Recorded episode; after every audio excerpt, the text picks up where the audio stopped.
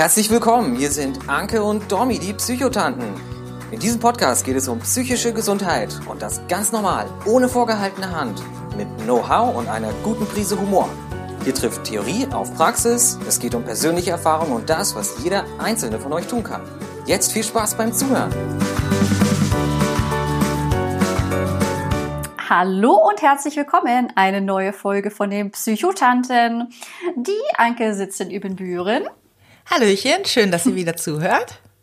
Und ich stehe hier in München rum und wir machen eigentlich genauso weiter, wie wir letztes Mal aufgehört haben, nämlich mit Therapie Secrets. Es ist einfach doch ein ganz schön spannendes Thema. Es gibt viele Fragen dazu.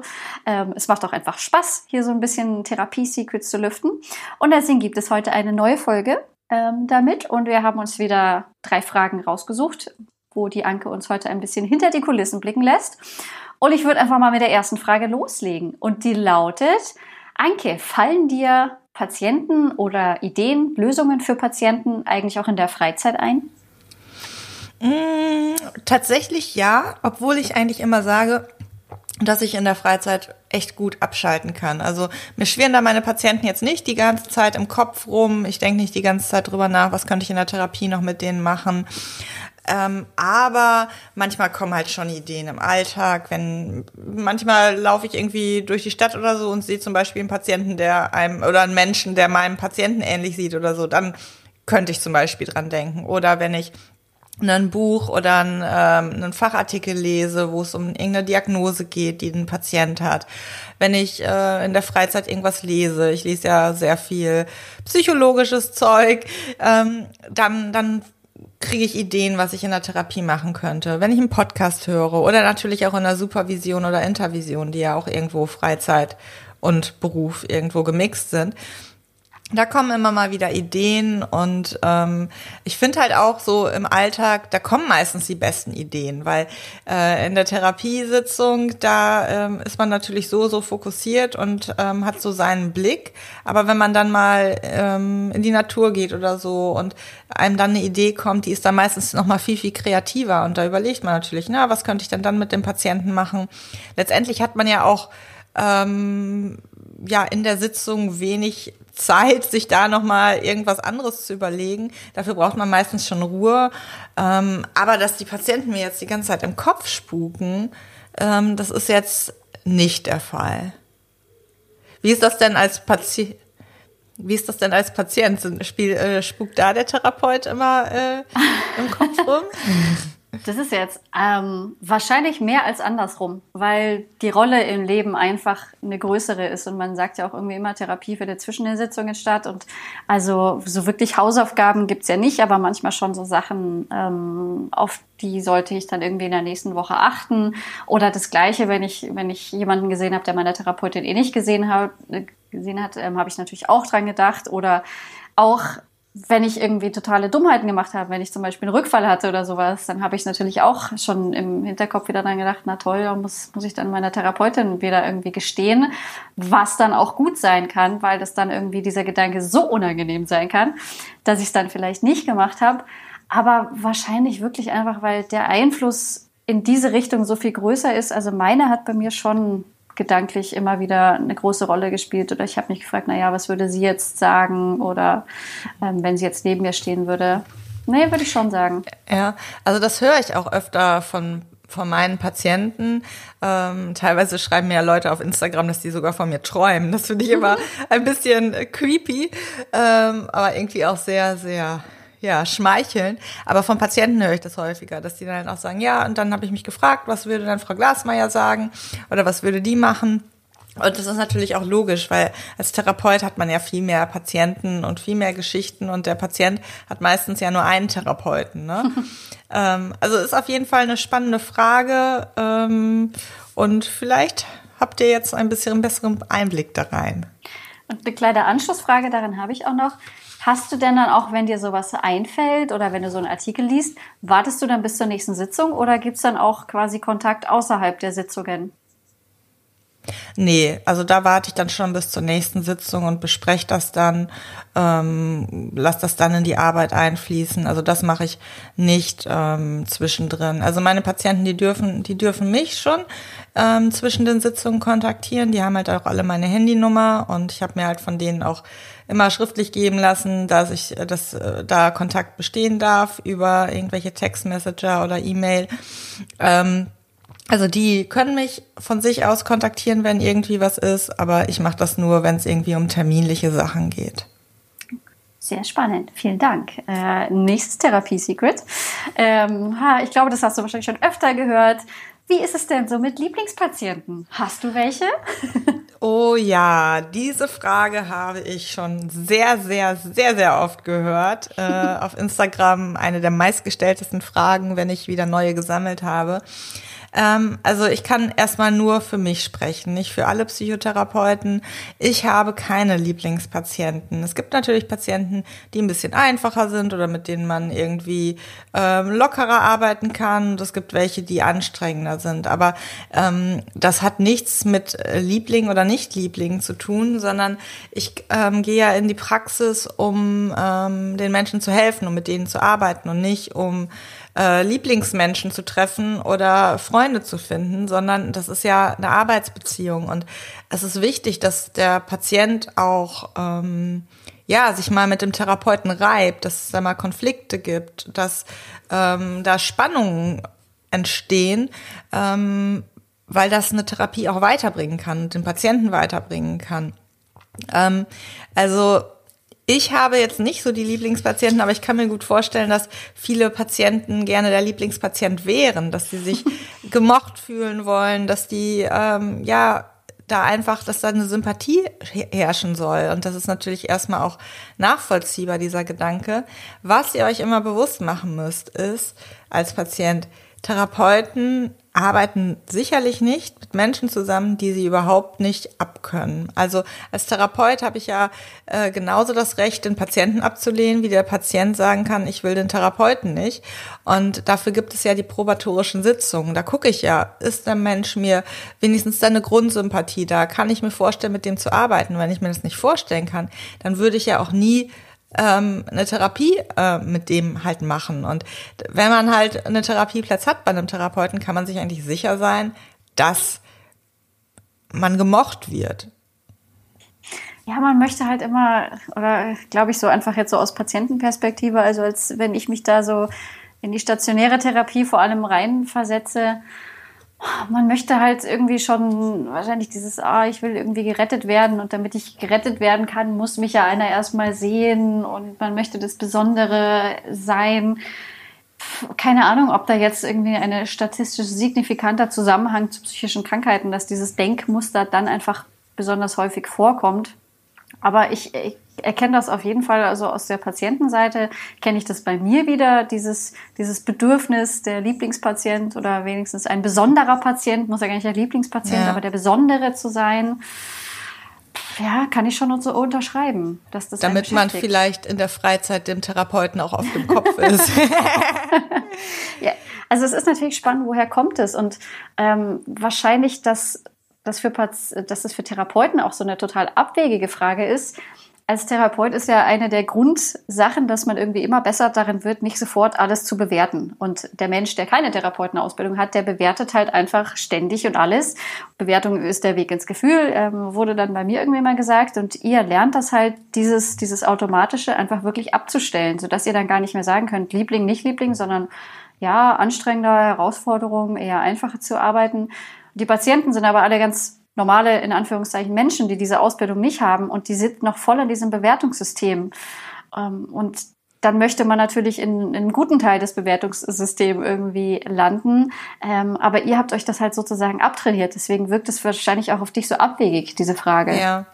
Also was halt äh, als Therapeut, was man sich halt auch immer wieder bewusst macht, man muss halt natürlich auch so ein bisschen aufpassen, dass man nicht eine zu große Sympathie jetzt irgendwie für einen Patienten entwickelt, weil man dann einfach auch nicht mehr so ähm, ja so abstinent, äh, wie die Tiefenpsychologen sagen, ähm, ist und vielleicht dazu viel Persönliches auch in die Arbeit reinfließt. Also man muss da schon auch irgendwo eine Distanz wahren können. Und wenn ich da jetzt irgendwie einen Patienten habe, mit dem ich am liebsten super befreundet wäre, dann arbeite ich ja auch nicht mehr so, wie ich bei einem anderen Patienten arbeiten würde. Und da kann das Fachliche möglicherweise auch drunter leiden.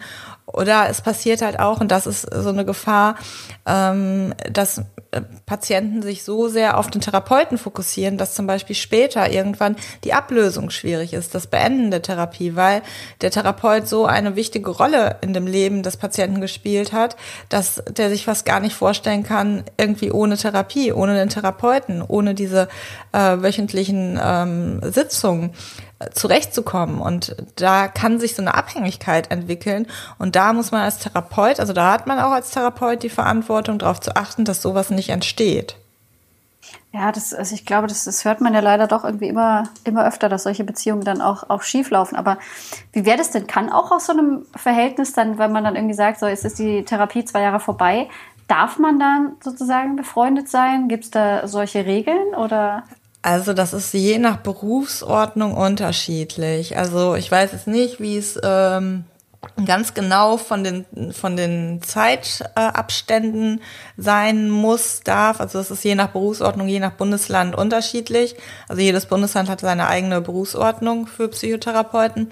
Aber zum Beispiel so eine Liebesbeziehung oder so, äh, wenn sowas daraus entstehen würde, innerhalb der ähm, Therapie sowieso nicht und danach, in manchen Bundesländern ist das auch danach verboten und in anderen muss da eine gewisse Zeit zwischen ähm, bestehen. Bei Freundschaft wird es das gleiche sein. Ja. Ja, äh, spannendes Thema, aber ist natürlich jetzt so im, im Alltag eher äh, selten der Fall. Da ist einfach wichtiger, dass die beiden miteinander können und eine gute Arbeitsbeziehung. Ähm, da darf man sich auch mal reiben. Aber sehr, sehr spannend. Next ja. one. Nächstes Therapiesecret. Ähm, was ich ja persönlich ein unfassbar spannendes finde, was mir auch in meinem Alltag äh, immer wieder begegnet. Lösen Psychotherapeuten ihre eigenen Probleme eigentlich auch so schnell? Schön wär's. Also ich glaube, da sind wir wieder bei so einem Vorurteil, diesmal nicht äh, Vorurteil äh, für psychische Erkrankungen, sondern Vorurteile, äh, mit denen sich Therapeuten auseinandersetzen müssen. Man sagt halt ja oft immer, ah, du studierst eine Psychologie, du willst dich nur selbst therapieren, du willst dich nur selbst heilen. Und äh, das funktioniert halt nicht. Ne? Also ich habe auch viele Therapien gemacht, einfach weil das nicht funktioniert. Und ich habe ich hab auch nie gedacht, dass das irgendwie klappen könnte. Ähm, als Therapeut hat man natürlich, wenn man irgendwie in einer Lebenskrise steckt, wenn man irgendwie einen Schicksalsschlag erlebt, dann hat man genauso Gefühle, Probleme, kann auch psychisch erkranken. Und wir haben natürlich mehr Theorien im Kopf, wir haben Erfahrungen gesammelt, wir wissen, worauf man achten muss, wir wissen vielleicht auch, was wir äh, unseren Patienten raten würden. Aber das heißt noch nicht, dass wir uns damit selber helfen können, weil ähm, gerade die Therapie wirkt ja durch, durchs Gespräch und ähm, so ist es auch bei Therapeuten, dass man dann auch mit Freunden, Kollegen spricht oder auch zum Psychotherapeuten geht und eine Therapie macht. Einfach weil man sich austauschen muss, weil man sich selber nicht so leicht Ratschläge geben kann wie jemand anderen. Ich glaube, das kennt man immer, ne? Also, dass man anderen schneller Tipps gibt ähm, als sich selber, äh, beziehungsweise man kann sich die Tipps auch geben, aber Wissen allein ist nicht Macht, sondern angewandtes Wissen. Und um das anzuwenden, braucht man oft einen Impuls von außen, ähm, weil man selber dann vielleicht auch einfach betriebsblind ist. Und äh, wäre schön, wenn das so funktionieren würde, aber ähm, Ja, es ist ja, wenn man es mit anderen Berufsgruppen äh, oder auch mit anderen Ärzten vergleicht. Ja, als Chirurg weiß ich schon theoretisch, wie ich mir den Blinddarm rausschneiden kann. Aber das heißt ja noch lange nicht, dass ich das jetzt mal auch selber bei mir mache. Oder auch. Ja, oder der Friseur, Friseur der ja. schneidet sich auch nicht selbst die Haare. Ja, und das ist, das finde ich eben deswegen immer so absurd. Und ich glaube aber genau das ist das ja auch was, was dann viele Therapeuten am Ende von abhält, sich wirklich, wenn sie eigentlich merken, ich brauche Hilfe und dass sie sich aber trotzdem keine holen, weil das ist halt das, ähm, also so für, für euch Hörer, äh, du weißt das ja, äh, Therapeuten haben ein deutlich erhöhtes Suizidrisiko, ähm, also Ärzte und so generell, aber wirklich auch äh, Psychologen, Psychotherapeuten, ja. ähm, haben mit das höchste, also es ist eine Risikogruppe quasi bei den Berufsgruppen für Suizid. Und das finde ich ganz, ganz traurig eigentlich, weil ich glaube, da steckt halt wirklich dieses, dieses Denken dahinter, Mensch, ich muss es doch eigentlich besser wissen. Und wenn ich jetzt als Therapeut irgendwo mir eine Therapie suche, was sollen denn dann die Leute denken? Da wirkt es halt noch mal viel stärker als so bei einem Otto-Normalmenschen.